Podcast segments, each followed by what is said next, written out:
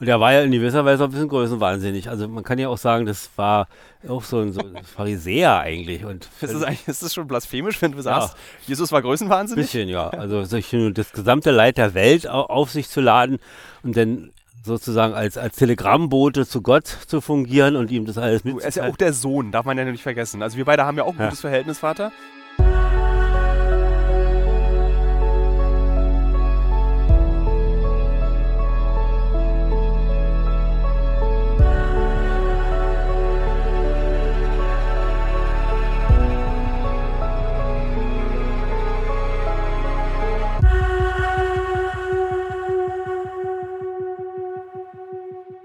Liebe Hörerinnen, liebe Hörer, herzlich willkommen zur Oster-Sonderausgabe des äh, Atheisten-Podcasts Mischke. Mein Vater, den ja einige Hörerinnen und Hörer ja mittlerweile auch durch diesen Podcast kennengelernt haben, läuft rechts von mir über den Georg Parochial 2 Friedhof in Berlin-Friedrichshain. Wir haben gerade meine Oma besucht und haben um das Grab herum in bester heidnischer Tradition äh, Geschenke verteilt und auch die Familie suchen lassen. Und äh, wir feiern heute am Ostersonntag. Ja, was feiern wir eigentlich, Vater? Was ist es, was wir, Familie Mischke, an einem Ostersonntag als überzeugte Atheisten, was dürfen wir hier eigentlich feiern? Was feiern wir? Wir, wir feiern meiner Meinung nach, wenn wir Oster feiern, äh, das heidnische, den heidnischen Aspekt. nee, also nee, du sollst jetzt nicht, ja. was, was ist Ostern, sondern ich will so. wissen, was feiert, warum feiert Familie Mischke bitte irgendwas? Ähm, hm. Also sowas. Wie wir Weihnachten feiern, als Familienfeiertag, wo wir zusammenkommen, reden, essen, trinken, Gemütlichkeit. Warum? Es ist ein bisschen wie Muttertag, der ja in, seiner, in seinem Konzept ja auch sehr unangenehm ist, dass man die Mutter feiert. Ja, wir feiern ja. Da gehen Eben. wir ganz drüber. Ich wollte jetzt nur sagen, dass man sozusagen, man kann ja eigentlich jeden Tag Gemütlichkeit machen. Oder ja, aber glaubst du, dass wir besser Gemütlichkeit machen können, wenn wir so einen christlichen Anlass dazu haben? Ja, es gibt ja immer noch so archetypische Verhalten, dass man sowas einfach äh, mitnimmt. Sagte, ist Weihnachten, es ist Ostern, da kann man sich nicht raushalten, da gehen wir auch zusammen. Da ist ja auch frei für wer arbeitet. Ist ja ein wichtiger Aspekt, dass man sagt, eine zwei Tage, wo man sich entspannen kann. Nicht lesen, Filme gucken. Also ich bleib dabei. Gut essen, die Kinder sehen. Und in gewisser Weise ja eine atheistische Form der Auferstehung haben wir ja nun schon durch unser Enkel und deine Greta hier, unsere ja. Greta. Es ist ja eine Form also von. Liebe Hörerinnen, liebe Hörer, falls, falls es noch jemand noch nicht mitbekommen sollte. Na, schon noch nicht in der Zeitung. schon nicht in der Zeitung. äh, ich habe eine wie sagt man, Nichte heißt es, ne? Ja. Ich habe jetzt eine Nichte, sie ist klein, sie äh, spuckt sehr viel mit Spucke ähm, und sie ist sehr niedlich. Und man kann was ganz Tolles machen, man kann mit einer Handpuppe ihr Gesicht komplett in die Hand nehmen und ich bilde mir dabei ein, dass Greta denkt, dass ähm, diese Handpuppe Greta frisst. Das finde ich sehr lustig. Aber darüber wollten wir nicht sprechen, wir wollten nee. über oh. Ostern sprechen. Ich kann mich nämlich an eine Anekdote aus deinem Leben erinnern, die ich sehr faszinierend finde und die mich immer wieder fasziniert und in der ich dir auch sehr nachgeeifert bin, als ich 16 war. Du hast ja mal, obwohl wir sowohl mütterlicherseits als auch väterlicherseits in einer sehr atheistischen Familie aufgewachsen ja. sind, hattest du ja auch mal eine Phase, wo du so die Religion gesucht hast. Mit wie alt warst du da? Mitte, Ende 20. Was, was hat dich da getrieben? Warum wolltest das du als war, Atheist? Nein, das plötzlich war die Freundin. Die war eigentlich nicht weiter als durch die Partnerschaft bestimmt. Das da, sie war, meine damalige Freundin war orientiert ein bisschen mit der evangelischen Kirche. Und da habe ich jetzt mitgemacht einfach. Bin mitgegangen, habe mir das angehört. Immer wissend oder auch die anderen wissen, dass ich da nicht groß weitergehe. Also das war die hübsche Bemerkung von dem Studentenfahrer in der damaligen evangelischen Studenten. Nee, das war Jungmännerwerk, wie hieß es damals. Heute heißt es äh, Verein christlicher Menschen.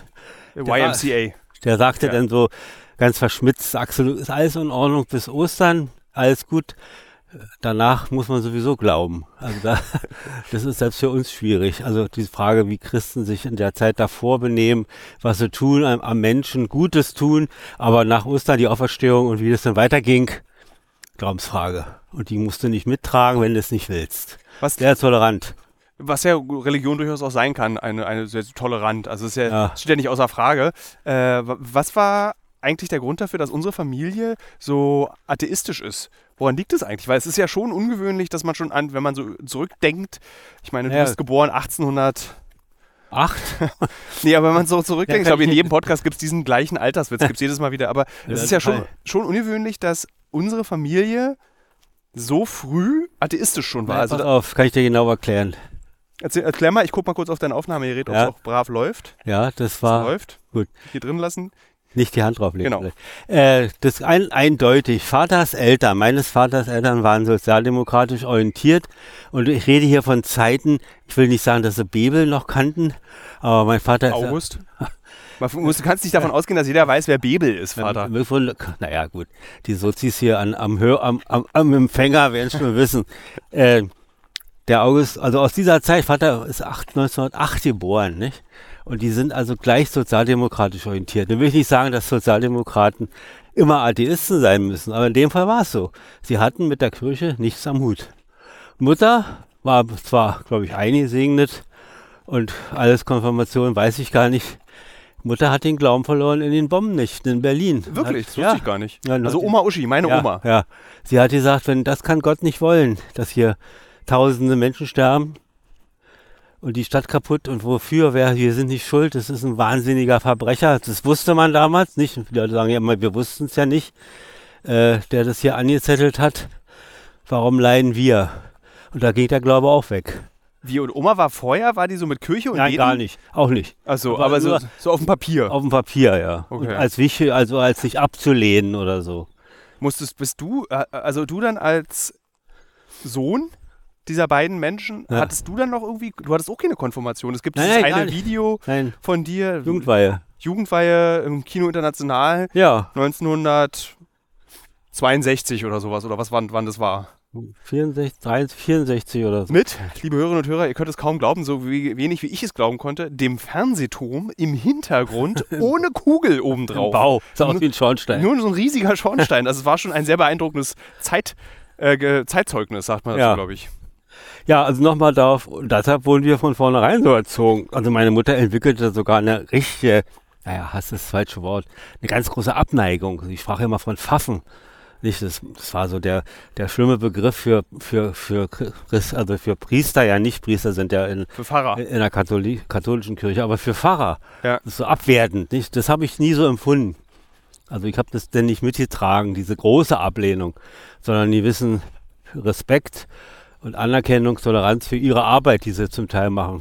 Ja. Und äh, das war auf der anderen Seite durch die Freundin natürlich dann auch erlebbar, indem wir so eine Rüstzeiten gemacht haben. Da waren wir, werde ich nie vergessen, in, hier in einem Krankenhaus, haben dort eine Kinderabteilung renoviert und sau, alles gemalert. Und es war erschütternd, was das für Fälle waren. Kinderpsychiatrie, Neurologie, kleine Würmchen, die waren 20. Und das war schon 20 Wochen. die 20 Jahre alt. Ach so. Das war für mich, das hat mein Herz gekrampft, nicht, was, was es alles gibt. Kant wusste ich nicht als junger Mensch. Da habe ich viel gelernt, auch so miteinander. Ja, das Warst ich, du, äh, ich wie war es das- wissen, nicht die Äh, Zeit. äh, wie waren das in der, in der Schule? Waren andere noch, also Berlin ist ja schon eher protestantisch, äh, aber waren andere in der Schule noch gläubig und gab es dann so, ähm, so, ja, dadurch, dadurch, dass es ja auch ein sozialistisches Land war, eher so eine gewisse Abfälligkeit gegenüber Menschen, die noch im Glauben gefolgt sind? Ach, kann ich mich nicht erinnern, dass in der Schule da so schlecht drüber gesprochen wurde. Nein. Nee, nee. Es war, gab so mal so, so, so, wenn man über den Bauernkrieg gesprochen hat und, und die Hinrichtung von Thomas Münzer oder so, da hat man gesagt, seht ihr, wozu die Kirche fähig ist oder andere Dinge, nicht? Aber so Personen wurden nie beleidigt oder diskreditiert. Also Mitschüler. Man wusste es manchmal auch gar nicht. Ich habe das immer so ein bisschen gedeutet, dein Interesse an Religion mit dieser Frau, es war die Eule, ne? Ja, sie so in Hoffnung. die, die, die sogenannte Eule. Also das Zitat meiner Mutter, die über die Ex-Freundin meines Vaters spricht, über den Wort die Eule. Ähm, ich dachte immer, dass es so eine Art Renitenz von dir war, dass du so irgendwie... Nee. Ja, vielleicht. Spielt auch eine Rolle. Weil ich kam ja gerade von der Armee damals und hatte auch so ein bisschen das Gefühl, also manchmal ist ja auch, läuft ja was schief. Man ist ja so intolerant gegenüber anderen Meinungen und Befehlston überall. Und da dachte ich, na, ich muss mal was anderes probieren. Und auch erleben. Und da, da wurde ich, da konnte man sich auch verwirklichen, wie gesagt. Man war unter sich. Vertrauen war wichtig, dass man immer davon ausging, natürlich, dass jemand dabei war, der das für das berühmte Ministerium aufschrieb. Und das war natürlich auch schon fast so ein bisschen äh, also so ein Trauma von vielen, nicht? Die sagen, jeder ist mal dran, jeder ist es. Ja. Äh, Diese Angst davor, nicht? Und ich habe immer gesagt, Kinder, was soll, was soll denn passieren? Wir, jedes, alles, was man sagt, kann man vertreten. Wir wollen hier nicht den Staat So anzünden. lustig. Wie gesagt, dass du sowas dann sagst, Erzähl, aber ist, ist ja erstmal den Gedanken zu Ende. Wir wollen hier nicht den Staat anzünden oder, weiß ich, damals noch Walter Ulbricht oder Honecker erschießen, sondern wir wollen kritisch mit dem Land umgehen, nachfragen, Fragen stellen. Mehr ist doch nicht und das kann man doch vertreten. So, also ja. ich finde es so lustig, dass du dich sowas traust, aber nicht dich traust, schwarz zu fahren. Also, dass du dann sowas, was ja schon auch eher, wo man, also wenn man jetzt irgendwie aus der Geschichtsschreibung der Sieger heraus sich den Staat DDR anguckt, hat man ja immer das Gefühl, dass du für so einen Satz eigentlich direkt an die Mauer gestellt wurdest, um erschossen naja, zu werden. Nee, gar nicht. Nee. Natürlich nicht. Nee. Ähm, aber dass du dich trotzdem sowas traust, dann überrascht mich dann. Bin ja schwarz gefahren. Du bist noch nie in deinem Leben, Vater. So, der erste, du musst du bloß den Ding vordrehen da und den, und den, und den, und raus. Jetzt ist die große Frage, kann man in der DDR überhaupt schwarz fahren, wenn doch alles allen gehört? Nee, ja. Wie? In dem auch kamen auch Kontrolleure, wenn man Pech hatte, hatte man sich nicht den kleinen Bon da geholt. Ich kann mich daran tatsächlich an dieses Gerät erinnern, am S-Bahnhof Lichtenberg. Das war einfach so ein Kasten mit so einem Ja. Hebel, Ja. den du gedreht hast und da kam unten eine Fahrkarte raus. Du, Ja, klar, da hast du 20 Pfennig drin. du hast das vertrauensmäßig, aber eher. Ja, wirklich. Es war fast Nulltarif, machen wir uns nicht vor. Äh, ich will eigentlich noch ein bisschen mit dir über Religion reden, weil ich Ja. das eigentlich ganz interessant finde. Dein, wie Na, die gerade jungen- heute bietet sich ja an. Biet- bietet sich an. Äh, ähm, dein Take, wie die jungen Leute sagen, auf äh, das, was jetzt, was ich zum Beispiel interessanterweise beobachte, worüber wir gestern auch beim Spaziergang in Brandenburg geredet haben. Ja, Da hatten wir im Übrigen, liebe Hörerinnen und Hörer, keine Lust, einen Podcast aufzunehmen, da wollten wir einfach so miteinander reden. Dass es ja irgendwie auch wieder so eine Art religiöse Sehnsucht gibt, egal welche Religion, ob Islam oder Christentum oder Judentum, Judentum schwieriger, ähm, dass die Menschen sich hingezogen fühlen zu einem, zu einer Art übernatürlichen Beruhigung. Und ich frage mich immer, woran das liegt, weil wir ja in einem Zeitalter leben, in dem jedem Menschen und allen Menschen äh, zu, zu großen Teilen Bildung auch zur Verfügung steht. Ja. Also man braucht ja eigentlich keine übernatürliche Kraft mehr, die Dinge erklärt, die wir nicht verstehen. Aber trotzdem scheint es so, dass Menschen sich den Religionen näher verbunden fühlen. Was würdest du sagen, was der Grund dafür ist?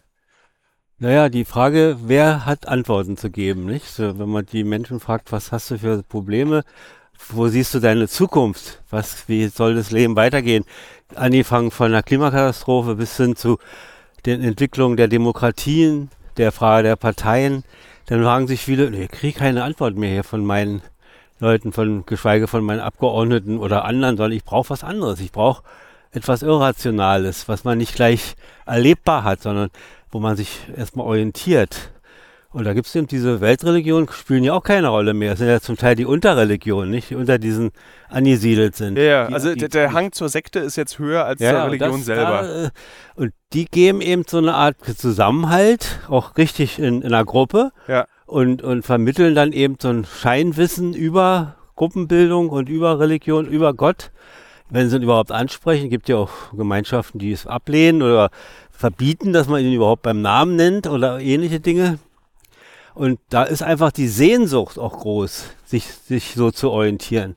Ja. Einfach mal, ich will nicht sagen, das ist dann wie ein, ja, komplettes Wort jetzt.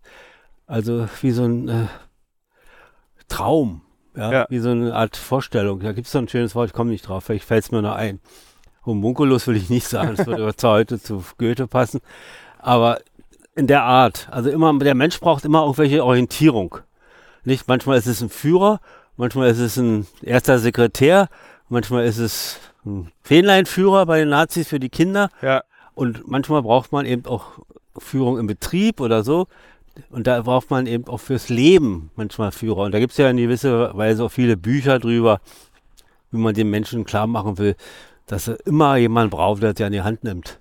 Ja, ich bin ein bisschen neidisch auf, auf, auf, auf Menschen, ähm, die so, äh, wie sagt man, unvoreingenommen glauben können. Also ich bin ernsthaft neidisch, nicht irgendwie so lächerlich machend neidisch, sondern irgendwie so, es ist doch eigentlich am Ende eine schöne Sache, wenn du alle Sorgen und Nöte ähm, einer höheren Gewalt zuordnen kannst. Das macht doch das Leben eigentlich leichter. Na, aber ich glaube, dass so wird gar nicht mehr an dieser, an Gott geglaubt. Nicht? Das, Aber so war es doch der, äh, das war der, der Grundgedanke, ja. genau, der junge Mann, der heute gekreuzigt wurde. Ja, ja. War es heute? Nee, gestern am Freitag. Ja, Karfreitag. Siehst du, so schlimm ist es bei mir. Ja. Äh, der am Karfreitag gekreuzigt wurde, äh, der hat ja seinen Jüngern versprochen, eben, oder nicht versprochen, sondern hat ihnen eben diese, dieses, äh, so, äh, lasst das Leid an mir ab. Ja, ja. So, ich, ich mach das schon für euch. Und das ist ja eigentlich eine total gute Sache. Ja, er hat das, hat das Management übernommen, sozusagen. Ja, das Leidensmanagement. Das Leidensmanagement. Und er war ja in gewisser Weise auch ein bisschen größenwahnsinnig. Also man kann ja auch sagen, das war auch so ein, so ein Pharisäer eigentlich. Und ist das, ist das schon blasphemisch, wenn du sagst, ja. Jesus war größenwahnsinnig? Ein bisschen, ja. Also das gesamte Leid der Welt auf sich zu laden und dann sozusagen als, als Telegrammbote zu Gott zu fungieren und ihm das alles mitzuteilen. Er ist ja auch der Sohn, darf man ja nicht vergessen. Also wir beide haben ja auch ein gutes ja. Verhältnis, Vater. Also im Prinzip, wenn wir größenwahnsinnig sind, in der, in der Erzählung wärst du ja Gott ja, und ich wäre Jesus, weil wir beide haben Draht zueinander und Leute ja. hören uns gerade zu. Oh, jetzt, das ist jetzt Größenwahn. Das ist jetzt ja. richtig der Größenwahn. wurde, wurde nicht die Beatles irgendwie weggecancelt fast, weil irgendwie einer von den Beatles gesagt hat, wir sind größer als Jesus? Ja, würde ich, ja, würde ich ja nie sagen, ne? Nee. Gut, Vati, gut, dass du nie sagen würdest, dass du größer bist als Jesus. Oder als Gott. Oder als Gott. Ja. Nee, das kann man, es ist nicht mehr völlig fern, diese, diese persönlichen Vergleiche.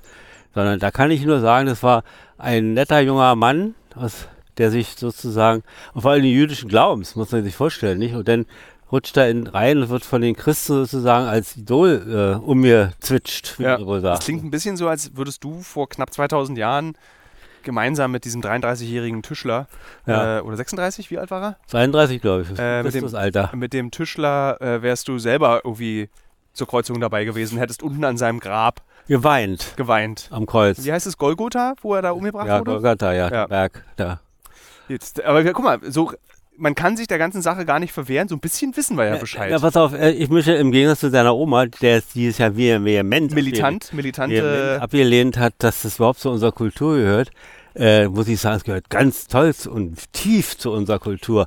Da gibt es ja von der Musik angefangen, von der Kirchenmusik, von den Architektur, von den Kirchen, von der Beeinflussung der Menschen. Das ist ein großer Kultur, ein großer Bestandteil unseres Denkens. Ja.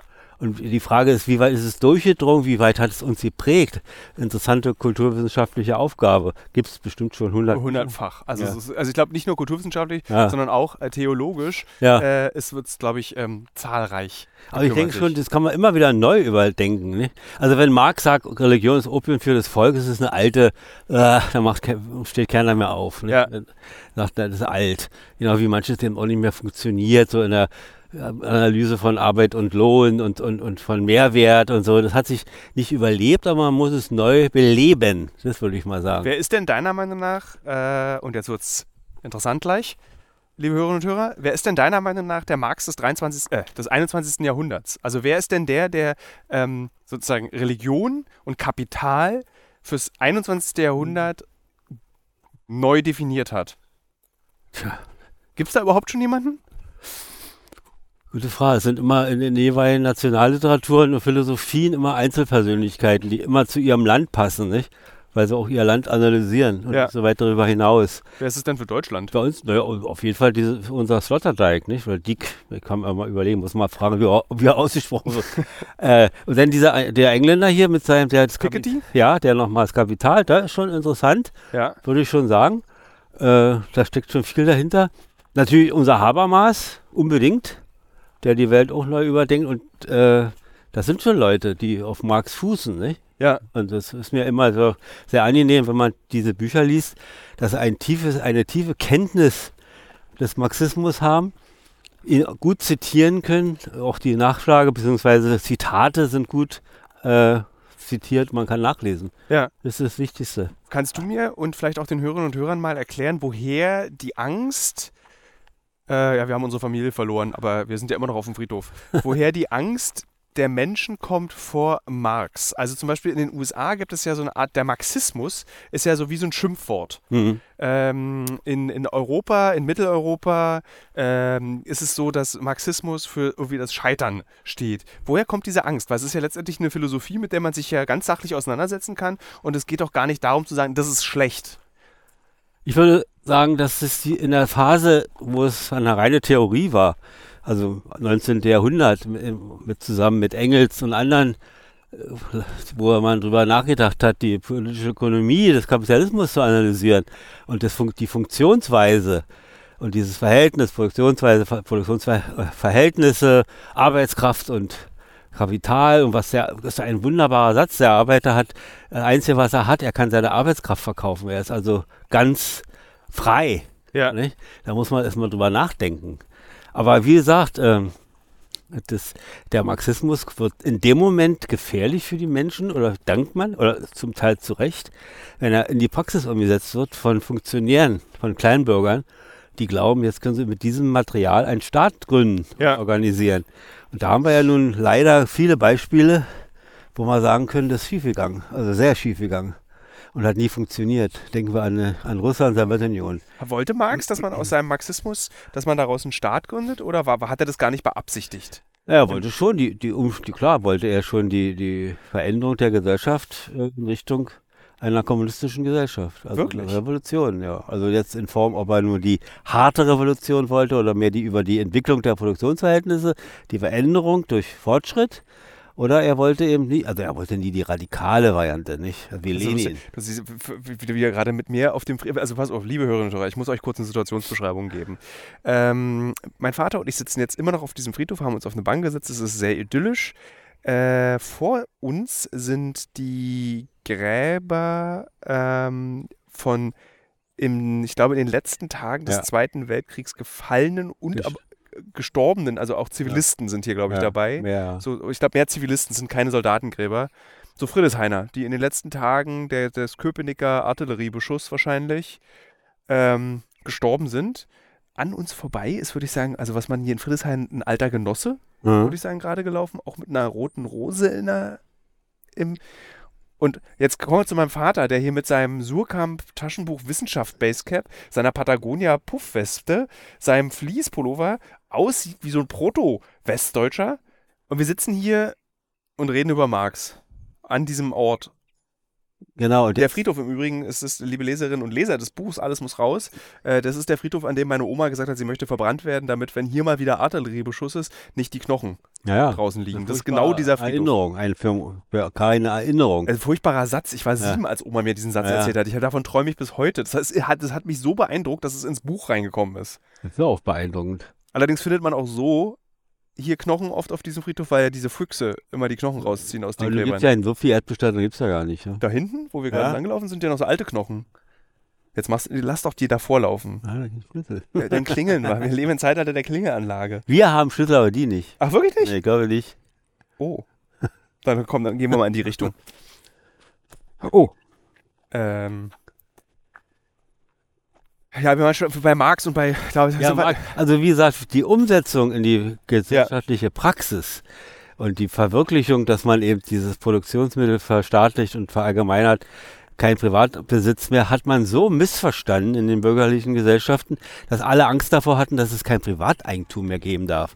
Dass niemand, also der, der kleinste Bleistift oder der Hammer, den man immer irgendwo rumzuliegen hat, gehört einem nicht mehr, sondern gehört allen. Und das ist Quatsch. Nicht? Das war ja dieser Irrglaube, dass es keinen kein Besitz mehr an Geld gibt, privat. ja, Ich denke mal immer so viel, wie es mal, moralisch vertretbar ist, aber wer stellt das fest? Nicht? Kevin Also, Kühnert, der sagt zum Beispiel, warum sollten Menschen mehr als eine Eigentumswohnung besitzen? ja, ja, zum Beispiel. Das ist ja, ich finde, das ist ja ein total interessanten Gedanken. Und ich weiß ja, wie, also ich höre den unseren Hund bellen. ja, Ähm, das haben wir noch gar nicht besprochen. Den letzten Podcast, den wir beide ja gemacht haben, das hat ja den ähm, Aktivisten Julian Reichelt komplett auf die Spitze Oh, gebracht. ja. Da hat er sich ja richtig aufgeregt bei Twitter, das, was wir hier für äh, linksgrün versiffte ja, äh, kann Mist verbreiten. Ja, das Lustige ist, wir, wir reden ja nur drüber. Das Ja. ist ja so, ähm, wir, ist ja niemand, wir, wir würden ja im Gegensatz zu solchen Aktivisten wie Julian Reichelt, würden wir ja nicht behaupten, das ist das Richtige. Nein. Wir würden ja nie sagen, Leute, ihr müsst jetzt alle Marxisten werden. Nee. Sondern wir unterhalten uns einfach darüber und diskutieren dieses Konzept, so wie zum Beispiel vielleicht Jürgen Reichelt ähm, das Konzept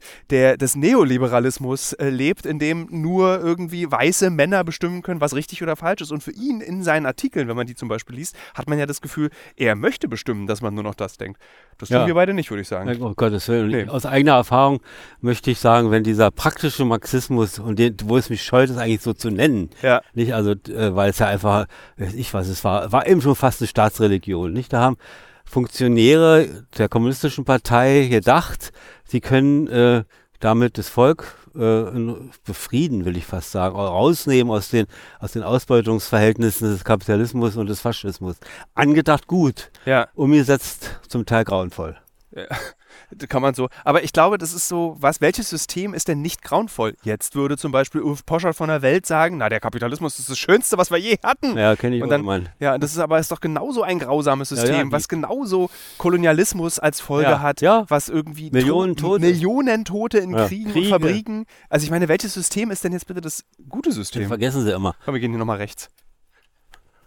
Das vergessen sie. Wir gehen einfach, wir, wir, warte, ich, wir, wir können ja mit der Familie kurz kommunizieren. Ja, dann geben wir den, euch den Schlüssel.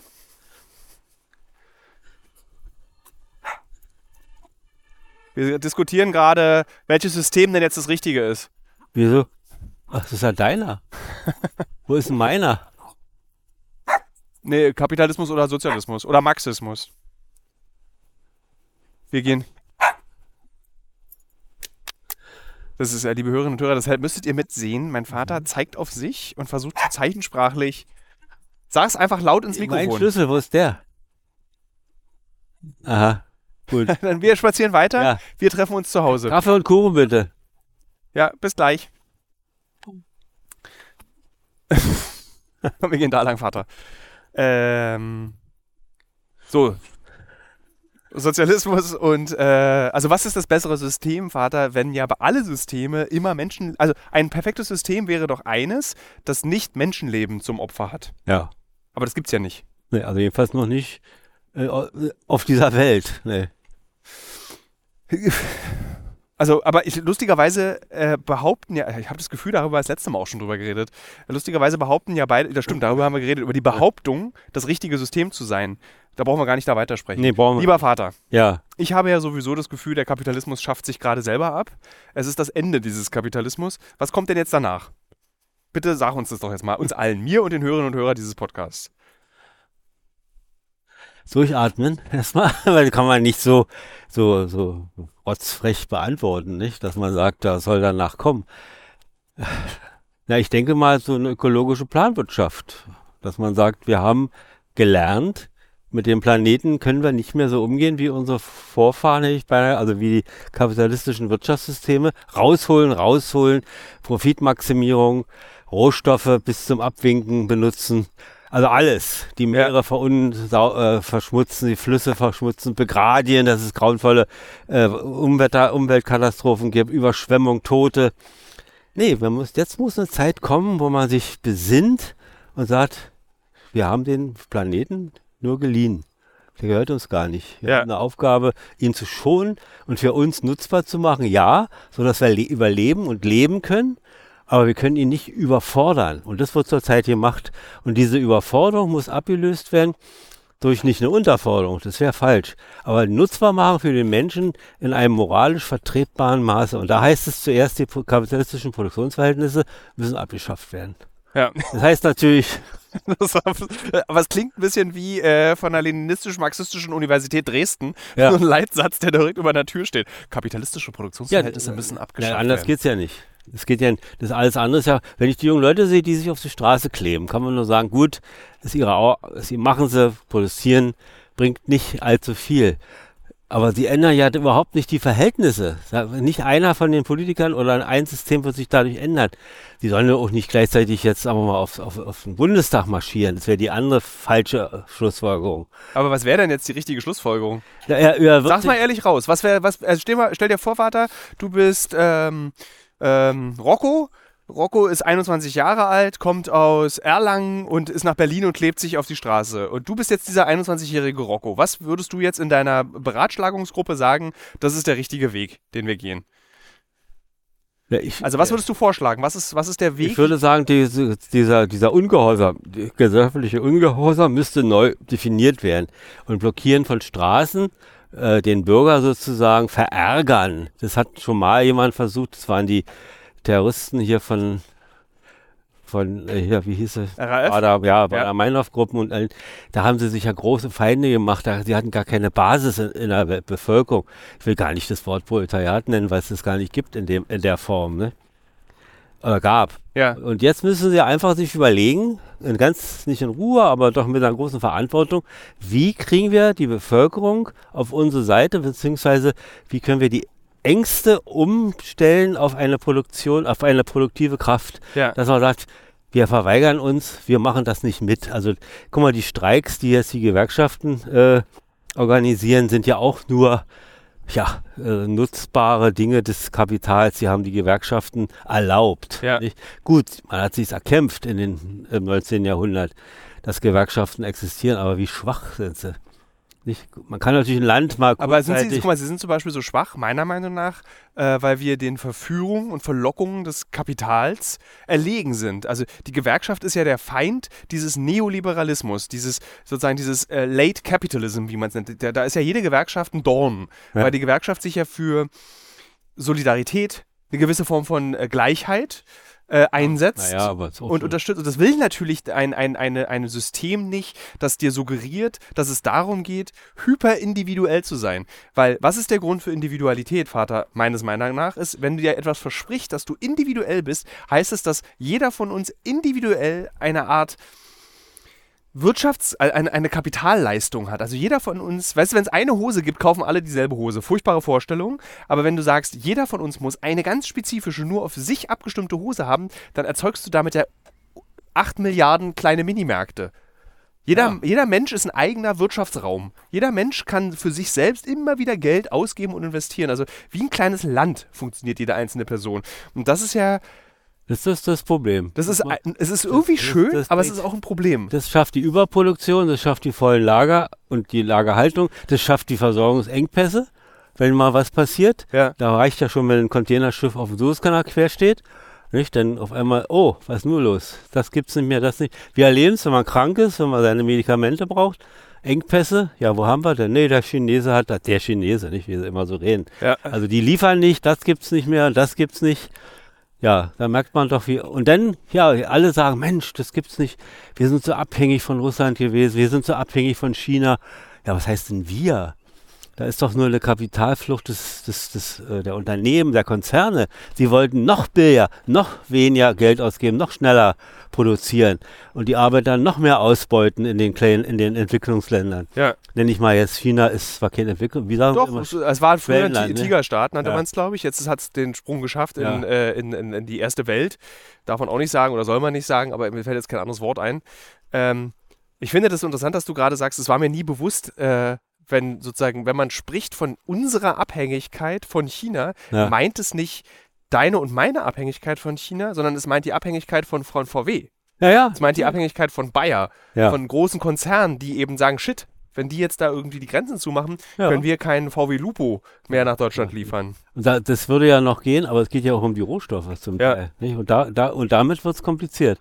Damit geht es an die Basis. Wenn bestimmte Dinge nicht mehr hergestellt werden können, denk mal an das, äh, auf die Aufregung mit dem iPhone, nicht? Wenn da bestimmte Erden, Ja. seltene Erden fehlen, dann überlegt man sich schon, wo kriegt man die jetzt hier in Europa? Gibt's Da, so? da ist die große Hoffnung, Vater. Zinnwald, Hm?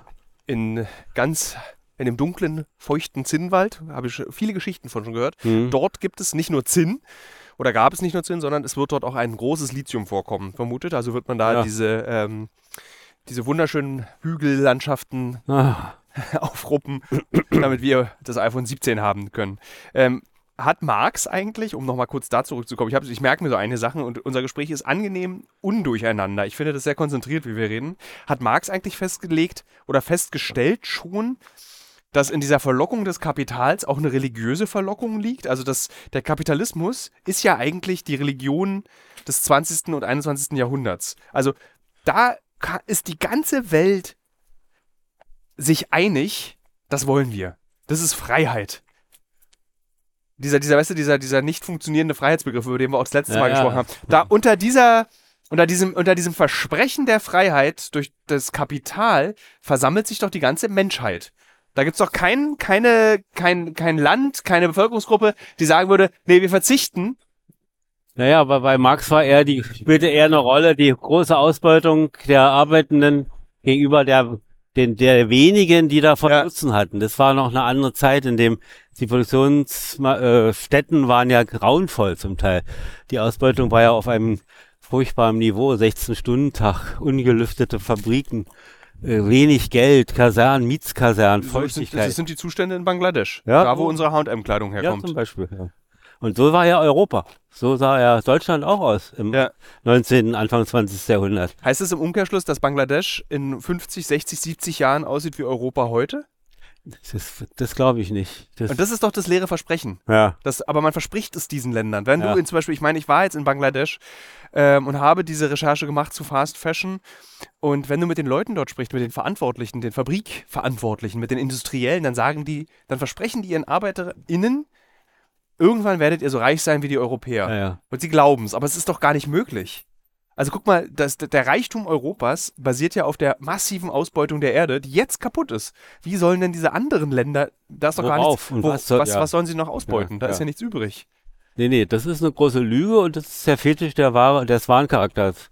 Nicht? Also, dass man sagt, äh, eine Fetischschaffung ist eben, die, wie du schon sagst, diese, dieser unermessliche Reichtum, den man da gewinnen kann, aber doch nur für wenige. Du siehst da immer die, die Aufstellung, wie viel Anteil hat, äh, wie viel Prozent haben, wie viel Anteil am Gesamtvermögen Ja. äh, Deutschlands oder der Welt. Das ist ja minimal. Ja.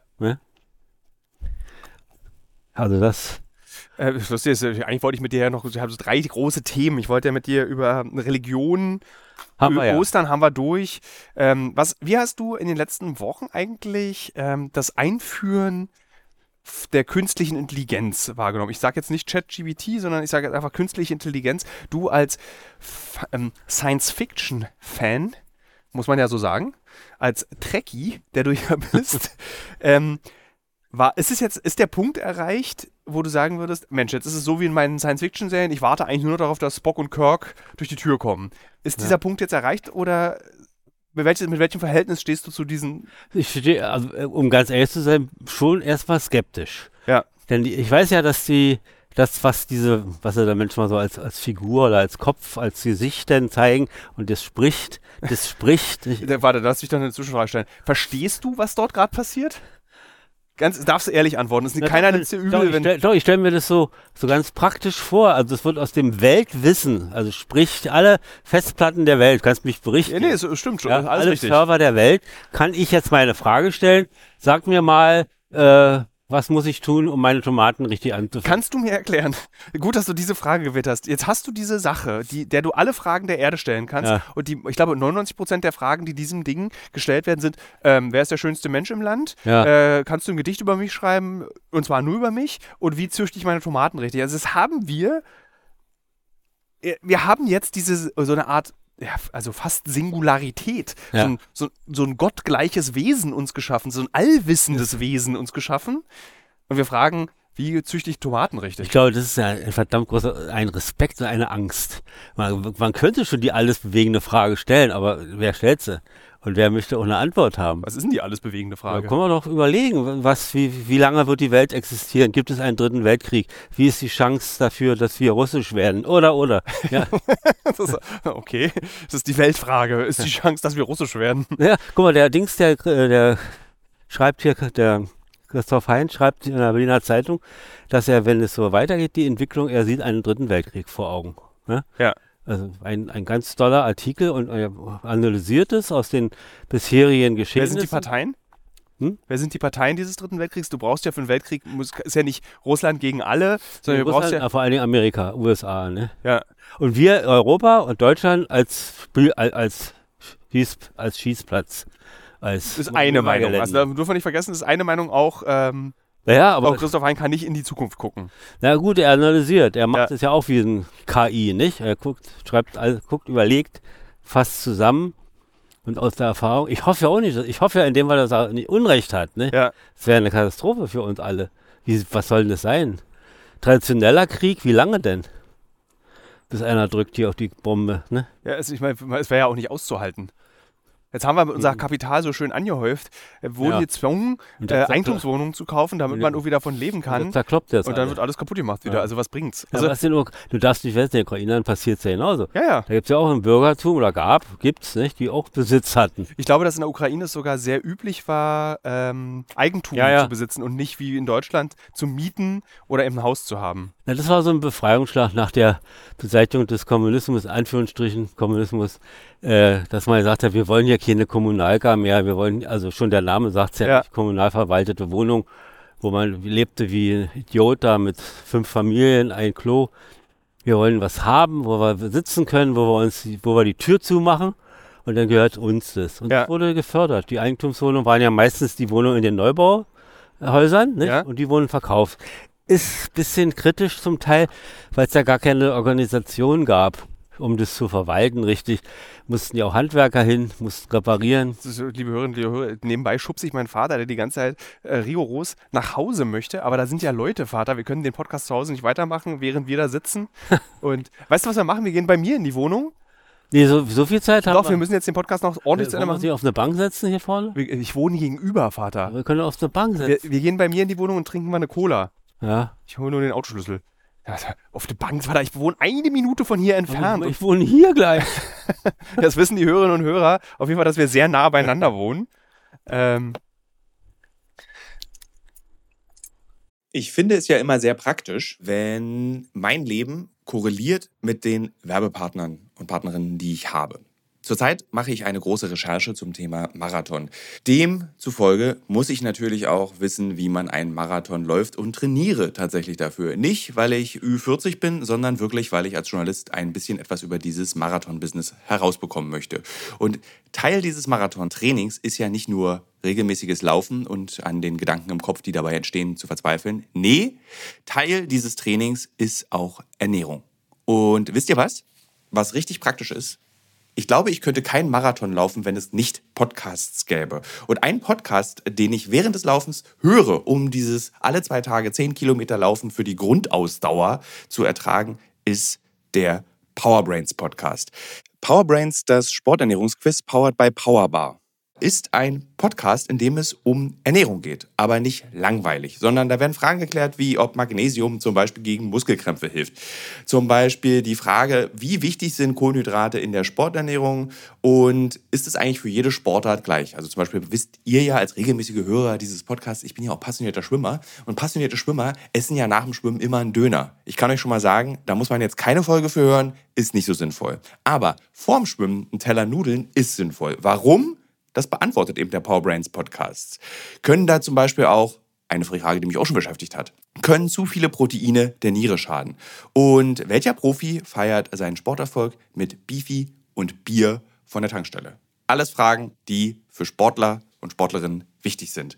Das Gute an diesem Podcast ist, der ist nicht langweilig. Der ist eben äh, wissenschaftlich, aber auch gleichzeitig ein spannender Mix aus Quizshow zum Mitraten. Dazu gibt es Interviews, Anekdoten und sehr aufschlussreiche Wissensvermittlung mit Host Dani Herzog. Bis zum 14.03. gab es folgende Gäste.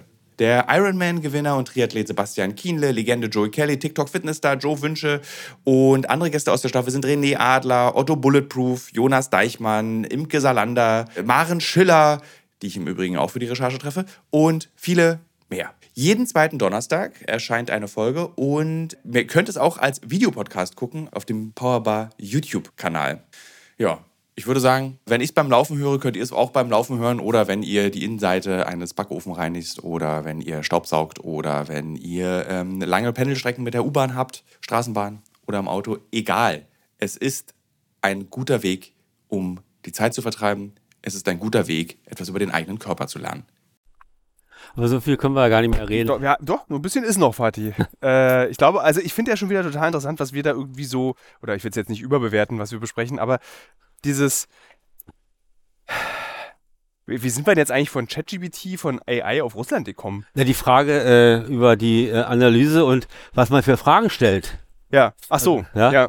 Was würdest du denn in diesem Gerät? Hast du dem mal eine Frage gestellt? Nee. Warum eigentlich nicht? Weil ich gar nicht weiß, wie man da reinkommt.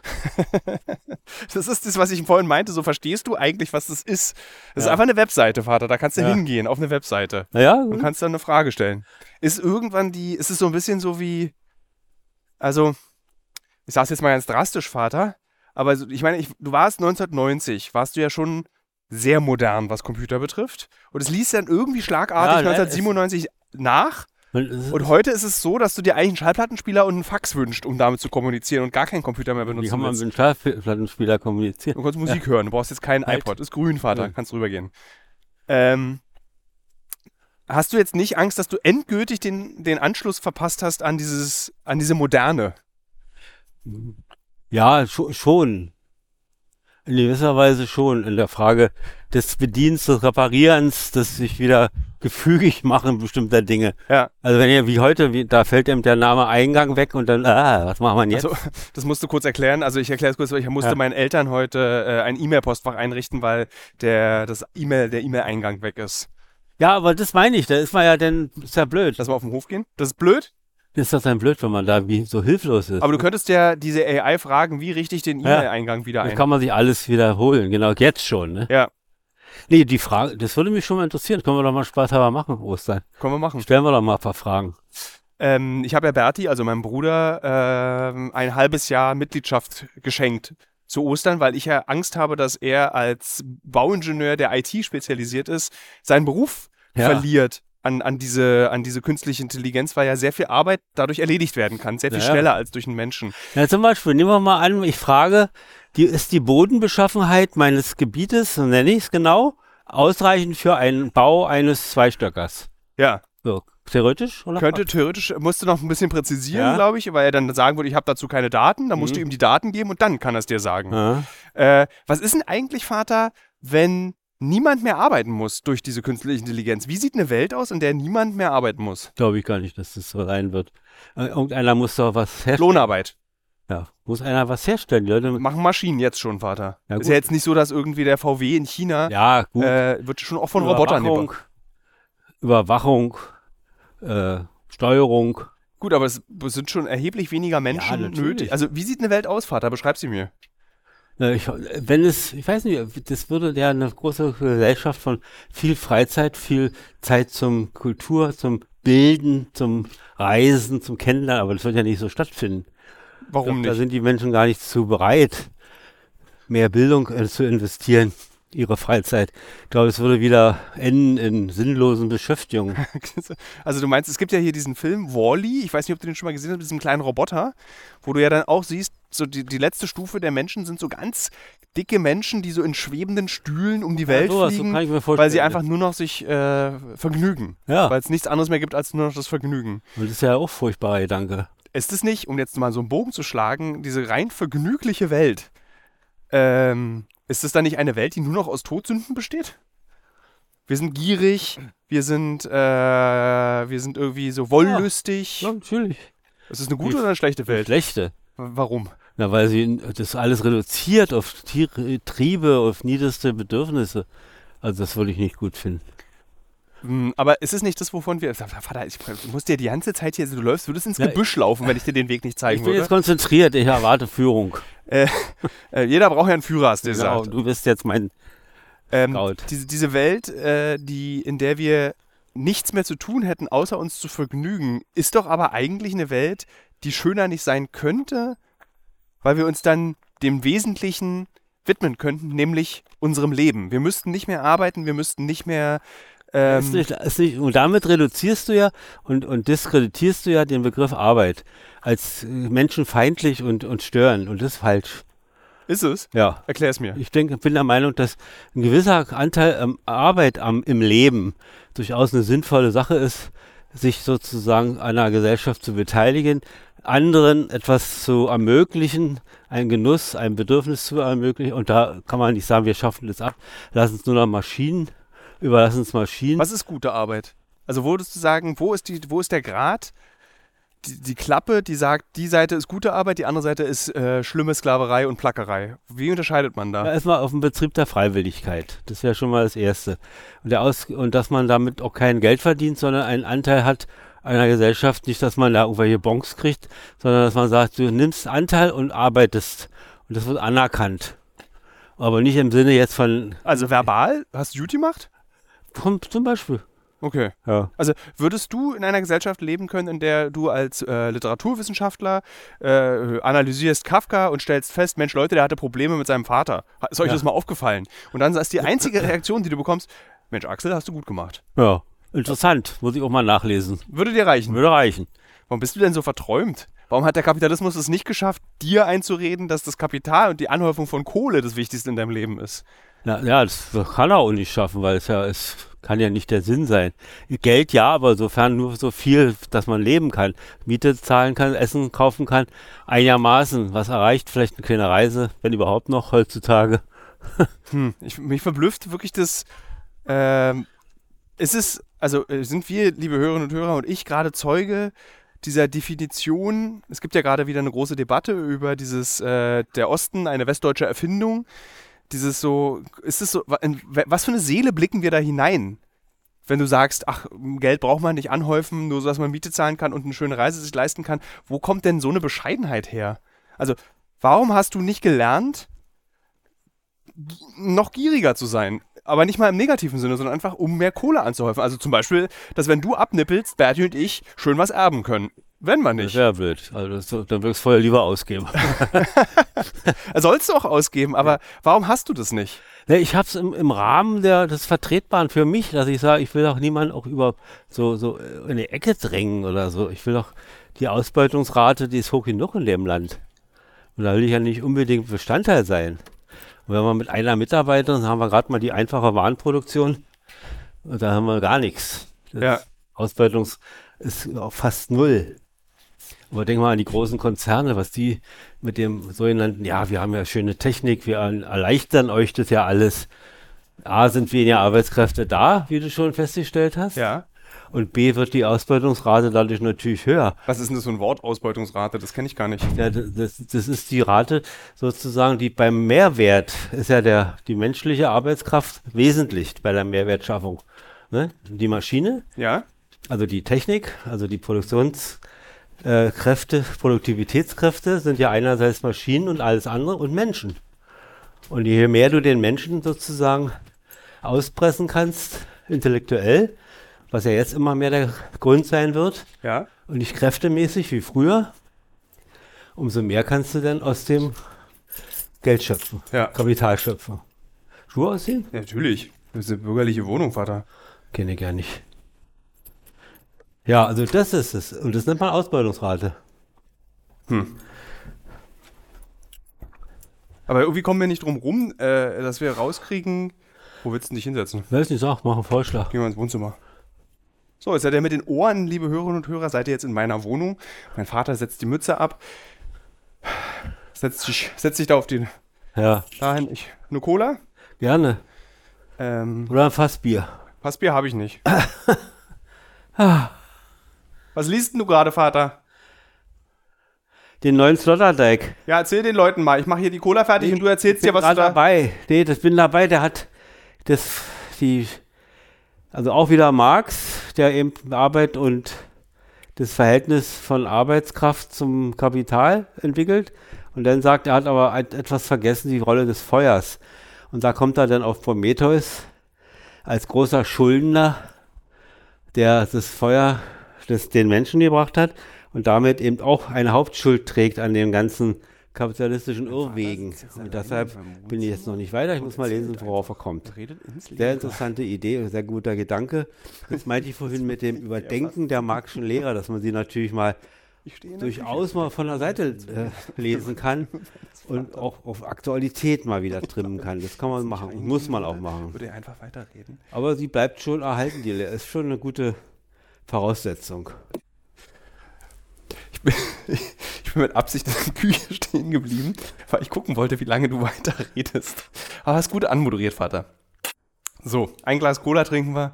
Ja, Und äh, das ist dann auch der Zeithorizont für die äh, Hörenden. Dann wissen sie Bescheid. Nach so einem Glas Cola ist auch dieser Podcast wieder zu Ende. Wir können jetzt schon mal reinfragen. Es gibt ja bei uns im Büro oft die Diskussion, wir beide sollen eigentlich einmal im Monat uns treffen und uns unterhalten über die Geschehnisse der Welt. Wir können ja mal die ähm, Hörerinnen und Hörer dieses Podcasts fragen, ob sie dafür wären, dass wir beide einmal im Monat miteinander quatschen. Ich mag ja eigentlich, dass wir immer so bei Familienfeiern miteinander ähm, plaudern und dann die Welt irgendwie einmal durchhudeln. ich glaube, es gäbe genug, um sich einmal im Monat muss zu unterhalten. konzentrieren auf ein Thema, vorbereiten. Ja, Vielleicht literarisch mal ein bisschen was vorbereiten. Ein paar Texte analysieren, können wir machen. ja find, also ich fände es nicht schlimm, mir Ja. macht es ja Spaß. Ich habe auch heute wieder äh, einige Erkenntnisse gehabt. Ganz wichtig, machen wir aber gleich. Hast du den Osterspaziergang noch am Mann? Ja, Sehr gut. Weil der Osterspaziergang, den du dabei hast, Goethe, aus dem Faust, erster Teil der Tragödie. Ähm, was kannst du als Literaturwissenschaftler uns eigentlich über diesen Osterspaziergang erzählen? naja, das ist schon. Man kann- Das, ist, man kann ihn so oder so lesen. Man kann ihn lesen als großes Naturgedicht, als wunderschöne äh, Lyrik und passend ins Faustthema. Und andererseits kann man ihn natürlich lesen als Aufbruchslyrik, dass man sagt, hier befreit sich das Bürgertum tatsächlich aus den mittelalterlichen Stuben und verqualmten Straßen und allem möglichen. Es ist schon eine, ja, bei Goethe, eine Vorkritik des Kapitalismus. Nicht dein Ernst. Ja. Das ist gar nicht möglich. Natürlich, also es gab schon die Produktionsverhältnisse, ging ja in Richtung dieser Tendenz. Und es war ja 1832 ist er gestorben. Und da gab es schon äh, äh, Tendenzen äh, in, in Entfremdung der Menschen, äh, die Goethe durchaus schon gesehen hat. Und wenn er sagt, äh, gehen aus den Bürger, aus den Stuben, aus den mittelalterlichen, dann gibt es schon einen Befreiungsschlag. Und den verkörpert. Aber was interessiert sich denn Goethe dafür, wie es den Arbeitenden Na der Bauernschaft schon. geht? Na Weil doch, als, als verspandelter, äh, nee, ewig jungfräulicher. Nee, nee, er war nicht La Polar, wie man sagt, Kunst für die Kunst und nicht gedacht. Er hat schon an die Leute gedacht. Wie belegt man denn das? Und kann man sein Werk lesen, sein, seine ganzen Themen und Texte. Ja, also würde ich schon anders sagen. Würdest du. Also durchaus positiv zu sehen als durchatmen. Diese frühkapitalistischen Verhältnisse durchaus äh, kritisierend. Ähm, ich würde sagen, wir schließen jetzt diesen Podcast. Ich lese nochmal den Osterspaziergang vor. Ja. Damit alle das hören können, worüber wir gerade gesprochen haben. Und dann gehen wir rüber in die andere Wohnung und äh, feiern Ostern, unser unchristliches Ostern zu Ende. Müssen wir da nochmal lesen.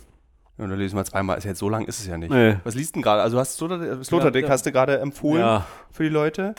Ähm, und gibt es irgendeine Fernseh- und Filmempfehlung? Ich mache ja immer Kulturtipps bei mir im Podcast. Hast du da irgendwas? Du guckst gerade Herr der Ringe nochmal neu durch. Ja, nochmal neu entdecken für mich. Ich habe immer ein bisschen Probleme gehabt. Mal sehen. Und du liest ja gerade den Ersten Weltkrieg raus bei Herr der Ringe, ne? Hat er ja. Ist ja eindeutig. Ja, aber den liest du da raus. Meiner Meinung ist es auch belegt. Und was? Ist, ist nicht nur geht ja bis in den Zweiten Weltkrieg, geht ja bis in den Faschismus. Also die Wesen da, die sind alles Verbrecher und Mörder und er geht reflektiert schon auf die Faschistisierung und auf die Spanienkriegssituation. Kommt alles vor. Ah? Ja, Bombenangriffe, wenn man die Vernichtungsfeldzüge der Orks und was da alles so rumkraucht, möchte die, das war wie SS, nicht? Also, ja.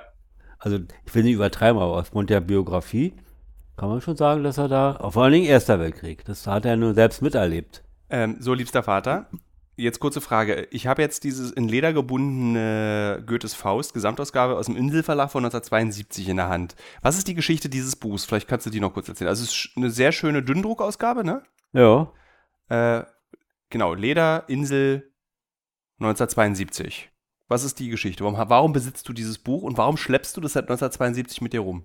Das war 72 war ich äh, bei der Volksarmee, also äh, und hatte viele Bücher mitgenommen, immer in meinem kleinen Fach, was wir da hatten, durften haben. Und da war zum Beispiel, hatte ich mir das dann noch bestellt, als ich, ich war ja Buchhändler, habe mir das bei den Kollegen bestellt und die haben mir das dann zurückgelegt. Dann war ich ungefähr im Frühjahr oder na, vor Ostern. Ja. Nochmal in einer guten Buch am Alexanderplatz, wer es noch kennt. Und da habe ich es mir dann gekauft. Oder die haben es mir geschenkt, ich weiß nicht, als. Was hat denn sowas damals gekostet? Steht drin, glaube ich, klein, irgendwie so vielleicht 20 Euro, äh, 20 Mark. War immerhin Leder. Ja, nee, steht nicht drin. Nee, das, ich denke schon, 25 Mark wird schon gekostet haben. Jetzt die zweite Frage, warum, wir haben ja die Seite 158 und da ist der ähm, Osterspaziergang und dann liegt noch so ein Zeitungsartikel ja, vom Osterspaziergang hier drin. mal drin. Ja, den hatte ich so einfach mal rausgeschnitten. Ach so, wichtig ist für mich, also ich ne, habe dieses Buch der mitgenommen zur Armee. Ja. Und es war dann so eine Zeit, dass 72 war ich noch, warte, lass mich überlegen, da war ich noch in der Ausbildung in Wismar und dann kam ich nach Kalbemilde in die Altmark und da war auch die Möglichkeit, es war ein bisschen lockerer, da konnten wir auch mal so, wenn man frei hat, spazieren im Wald und so ein bisschen rumlaufen. Und da habe ich dann im April oder im März, so Ostermann, ich weiß nicht, wann es fiel, das auch gelesen, kurz vor Entlassung nach Hause. Und das war befreiend die, die Zuversicht, nach Hause zu kommen, dieses sehr schönen Text über die, wie gesagt, dieses Befreiende, die Bürger treten gleich, aus, ja, treten aus den, ja. aus den Mauern, aus den Stadtmauern und gehen ins Freie, nicht wichtig. Und das war für mich ganz, ganz wichtig, eine Durchatmen. Ja. Es war auch schönes Wetter, eine wunderschöne Luft da an dem Tag. war noch kein Frühling, war auch noch, die Wälder waren alle noch nicht, war keine äh, Blätter dran. Und es war einfach toll. Und dieser Alltag der Volksarmee im Verhältnis gesetzt denn zu diesen herrlichen Worten von Goethe, das war einfach umwerfend. 72, wann, wie alt warst du da? 29? 72 war 20. 20. Hm? Stimmt, 20 Jahre. Also stellt euch, liebe Hörerinnen und Hörer, meinen Vater, 20-jährig vor, äh, mit vollem Haar und Vollbart. Gar nicht. Mit kurzem, kurzem Haar und ach stimmt, du kommst ja von der Armee. Ja, Wo sollst du den 100 Bart? Genau. Ja. Äh, und er schlägt diesen äh, Goethes Faust auf und liest folgendes mit seiner Kopfstimme. Vom Eise befreit sind Strom und Bäche, durch des Frühlings holden, belebenden Blick, im Tale grünet Hoffnungsglück. Der alte Winter in seiner Schwäche zog sich in raue Berge zurück. Von dorther sendet er, fliehend, nur ohnmächtige Schauer körnigen Eises in Streifen über die grünende Flur. Aber die Sonne duldet kein Weißes. Überall regt sich Bildung und Streben, alles will sie mit Farben beleben. Doch an Blumen fehlt's im Revier, sie nimmt geputzte Menschen dafür. Kehre dich um, von diesen Höhen nach der Stadt zurückzusehen. Aus dem hohlen, finsteren Tor dringt ein buntes Gewimmel hervor. Jeder sonnt sich heut so gern, sie feiern die Auferstehung des Herrn. Denn sie sind selber auferstanden, aus niedrigen Häuser, dumpfen Gemächer, aus Handwerks- und Gewerbsbanden, aus dem Druck von Giebeln und Dächern, aus der Straßen quetschender Enge, aus der Kirchen ehrwürdiger Nacht, sind sie alle ans Licht gebracht. Sieh nur sie, wie behend sich die Menge durch die Gärten und Felder zerschlägt, wie der Fluss in Breit und Länge so manchen lustigen Narren bewegt. Und bis zum Sinken überladen entfernt sich dieser letzte Kahn, selbst von des Berges ferner Pfaden blinken uns farbige Kleider an. Ich höre schon des Dorfes Getümmel, hier ist des Volkes wahrer Himmel. Zufrieden jauchzet groß und klein, hier bin ich Mensch, hier darf ich sein. Liebe Hörerinnen, liebe Hörer, wir hören uns bald. Also wahrscheinlich nächste Woche. Tschüss. Ja, und da sagt doch, muss doch zugeben, das hat er reingeknallt in meine Situation. Diese Enge der Volksarmee, diese graue Uniform, die kein Urlaub, nicht nach Hause gekommen und immer drangsaliert. Ja. Hier bin ich Meter raus, raus, alles weg. Es ist aber auch schon erstaunlich, dass dann so ein, so ein, äh, so ein alter, so ein Ausschnitt aus einem Drama, ähm, dass dich das, also ein 150 Jahre altes Stück, nee, wann ist, wann ist Faust erschienen? Weiß ich, 1800, wenn 332 gestorben, 26 so, nicht? So, also äh, doch 150 Jahre haut ja genau hin. Ja. 150 Jahre altes Stück Literatur, dass dich das dann immer noch belebt, finde ich total irre. Dass du dann nicht irgendwie Ulrich Plenzdorf in der Jackentasche trägst, sondern eben Goethes Faust. Ja gut, ich war ja vor, vorbestimmt. Ich hatte ja, äh, in der Buchhändlerlehre hatten wir ja so ein bisschen schon Texte gemacht, Szenarien gemacht, über, über das Faust-Thema. Und da war ich ja schon eingestimmt bisschen. Ja. Das, was mich erwartet. Gut, ich drücke jetzt Stopp. Ach so, hast du nochmal aufgenommen? Jetzt läuft einfach weiter. So, das ist immer so ist ja schön. Ach, wir können einfach, wollen wir die Hörerinnen und Hörer einfach noch mit rübernehmen zur anderen Seite? Dann quatschen wir noch zu Ende und dann haben sie, Ja. dann machen wir es noch so. Mal einen Schluck trinken? Ja, hier, Fatih, darfst noch einen Schluck trinken. Was machen wir denn eigentlich jetzt mit Ja. dieser Scheißwelt, die nur noch aus Krisen und Katastrophen besteht? Kann man sich noch einbringen? Du? Ja. ich- Wie könntest du dich denn einbringen? Wie können sich denn die Alten, Vater, sag doch mal, wie können sich die Alten endlich mal einbringen, diese Welt zu retten? Huch. Ähm, Oh. Äh, und zwar nicht nur, indem sie äh, ähm, sagen, irgendwie, wir wollen unsere Dieselverbrenner weiterhaben und Fleisch essen. Also wie können, wie können die Alten sich einbringen in dieser Welt, Mhm. ohne dass sie uns immer sagen, wie es richtig geht?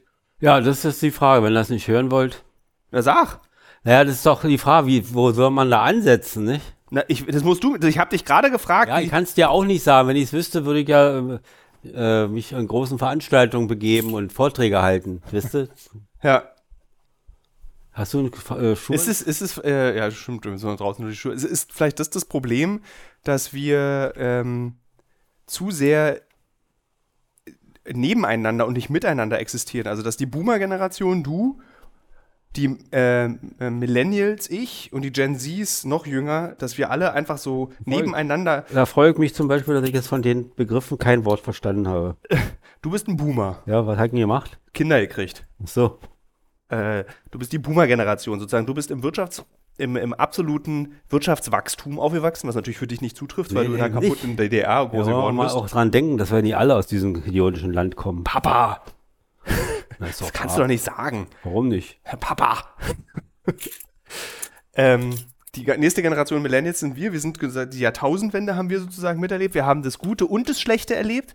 Und die Gen Z erlebt nur den Mist. Ja. Nur die Krisen und die Katastrophen. Und ich glaube ja, das gro- eins der großen Probleme ist auch, weil wir alle nebeneinander existieren und nicht parallel. Das Buch habe ich im Rucksack. Du kannst immer, Vater, du kannst was sagen. Du brauchst nicht mit Zeichensprache reden. Nur das ist doch, ich will ja nichts Privates. Also, was müssten wir alle zusammen die Probleme angreifen? Und woran liegt es, dass die Alten immer die Jungen belehren wollen? Erklär uns das doch mal, Vater. Na, das ist ja eine uralte, leider eine Wahrheit, die ist eben so. Da ging ja in der Antike los, da haben die alten Philosophen und Lehrer haben immer die Jungen belehrt. Und die saßen an, saßen ringsrum und haben gelauscht. Ja, aber nun, äh, das ist ja süß, wenn irgendwie es um Ethik und Naja, es geht ja Geometrie im alten um, ja, es geht Griechenland um, ging. nee, um Staatskunde und allem. Ja, aber jetzt alle- geht's um unser Überleben. Ja, Müssten ja. wir da nicht ein bisschen äh, besser irgendwie äh, Das ist doch zusammenarbeiten? immer relativ. Sie haben ja genauso über ihre Zukunft gesprochen wie heute. Wir, war ja nur nicht in dieser Größenordnung. Wisst ihr, dass man, man sprach ja auch über Staatsweiterentwickeln und wie geht's mit dem Kaiser und, und mit dem, mit der Republik weiter und so weiter. Aber es war ja, aber dadurch war ja nicht die Existenz bedroht. Oder hat, würdest du sagen, oder kann man in der griechischen Antike auch schon von existenzbedrohenden Problemen reden? nee, ich glaube nicht. Also die haben jetzt zwar diesen Untergang ihrer Kultur durchaus gespürt, nicht? Zum Ja. Teil. Durch den Einfluss anderer und durch die Kämpfe an ihren Grenzen, die man immer noch abwehren konnte eine ganze Weile. Aber äh, dadurch, äh, die Römer kamen ja auch bei den Griechen, nicht? Das war Ja. ja. alles ein Hin und Her und ein, und dann gab es verschlafene Technologien. Das nicht nur wir haben sowas fertiggebracht. Also wir haben ja auch die Italiener, wenn du überlegst mit Venedig, die haben vergessen, ihre Schiffe umzubauen mit beweglichen Rahen. Die fuhren immer noch so wie 100 Jahre davor, konnten gar nicht manövrieren, nicht? Ja. Das war natürlich für, für die Küstenschifffahrt ganz ging, aber als man aufs Meer hinaus wollte, Handel treiben, da muss man den Wind ausnutzen, nicht? Und die verschiedenen Richtungen. Und das haben sie verpa verpasst. Manchmal habe ich das Gefühl, dass wir diejenigen sind, die jetzt die Segel nicht ausrichten können. Dass Ja, wir auch dieses, dass wir es verpassen einfach, ja, wie man in dieser Welt existiert. Und Das irgendwie, also ich, ich weiß nicht, ob es auch dir, dir so geht, aber manchmal dieser, ich spüre das Ende dieser eurozentrischen Weltsicht. Also ich spüre, dass irgendwie Europa langsam abgemeldet wird in seiner Relevanz, in seiner Bedeutung, in seiner kulturellen, wirtschaftlichen und historischen Bedeutung. Ich meine letztendlich, wir haben die, nach wir haben unsere Schuldigkeit getan, und, und, mehr oder weniger, und nun können wir gehen. wir haben uns auch schuldig gemacht. Und das auch noch, ja. Ja. Das ist so lustig. Ich, so in 200, 300 Jahren, wenn dann Europa keine Rolle mehr spielt, interessiert auch keiner mehr irgendwie so, äh, so Karl der Große. Weil es wird ja so, Nee. weißt du, so diese europäische Geschichte ist ja eine Geschichte der Welt. Und das ist ja völliger Blödsinn. Es gibt ja genau so eine Geschichte der Welt aus afrikanischer Ja, das meine ich. Perspektive. Wollte ich gerade sagen. Ja. Wer, kennt den letzten großen Führer in China, den letzten Kaiser? Wer kennt den in Indien? Wer kennt die Kasten? Wer weiß Ja. Bescheid, wer da das Sagen hat? Wer, ja, gar niemand. Ne? Naja, also doch, es kennen sich Leute Ja, damit aus, aber es ist kein Konsenswissen. Nee. Es ist nicht so, dass du eben weißt, irgendwie äh, 753 Rom sprang aus Ja, dem. Ei. Das Ja, gibt's, gibt's für äh, äh, afrikanische Städte nicht. Nee. So. Ähm, und es ist irgendwie, es ist irgendwie traurig und es ist beschämt und es macht mich irgendwie auch so ein bisschen so, es ist alles so ein bisschen egal. Also am Ende ist es dann doch alles einfach egal und wir werden doch zu Sternstaub. Und wen, Ja. wen, wen wen interessieren die Geburtsdaten von ähm, Karl V., wenn man zu Sternstaub wird? Tja, ja. Ist leider wahr. So, liebe Und ich habe auch Hörer. jetzt eine ganz kurze Bemerkung nochmal. Ja. Wir haben ja immer diese, diese Bevölkerungsentwicklung, gerade im asiatischen Raum, wir gehen nicht nur da, denk an Indien und China, wie viele Menschen das sind. Ja, Alleine das, diese Riesenkraft in den Produktionen, da haben sie zwar ein bisschen nachsehen aufgrund ihrer, ihrer äh, Politik äh, bei der Corona-Pandemie, Aber wer weiß. Es kommt ja wieder. Also es ist Ja. ja nicht so, dass es jetzt irgendwie, China ist ja nicht ausgeschaltet, es ist ja kein Schalter umgelegt. Nee. Sondern es ist einfach, also daran muss man auch denken, nicht? Und da kommt was auf uns zu, im wahrsten Sinne. ja. Und ich finde, man sollte sich dem einfach ergeben, weil es ist der Lauf der Geschichte. Aber ich glaube, so ein passives Verhalten kann mir auch vorgeworfen werden. Ähm, deswegen an dieser Ja, was Stelle. willst du machen? Will man dagegen kämpfen jetzt? Also kann man ja nur durch, durch, äh, durch Verständnis und, und Verhandlungen Ja. und Gespräche. Ich hab Okay. Gut, jetzt stehen wir am Klingelschild meiner Eltern. Mein Vater hat offensichtlich keinen Schlüssel dabei. Ich würde sagen, wir nutzen das, um jetzt wirklich Schluss zu machen. Ich fand es ein äh, sehr schönes, äh, noch äh, schönes Gespräch, Fatih. Vielen Dank. So.